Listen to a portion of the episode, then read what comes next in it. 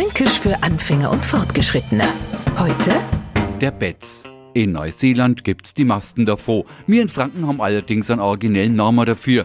Betz. Und dem verdankt man, dass die Oma was zum Stricken hat. Dass wir im Frühjahr auf einmal frieren und wir tanzen um ein Betzen. Wir mahnen natürlich die Schafswollen, die Schafskelt und der Kerber, auf der bei uns der Betzen austanzt wird.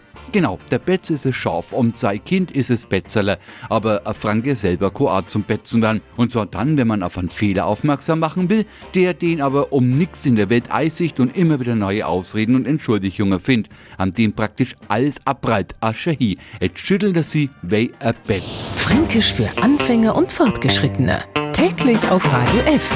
Und alle Folgen als Podcast auf podu.de.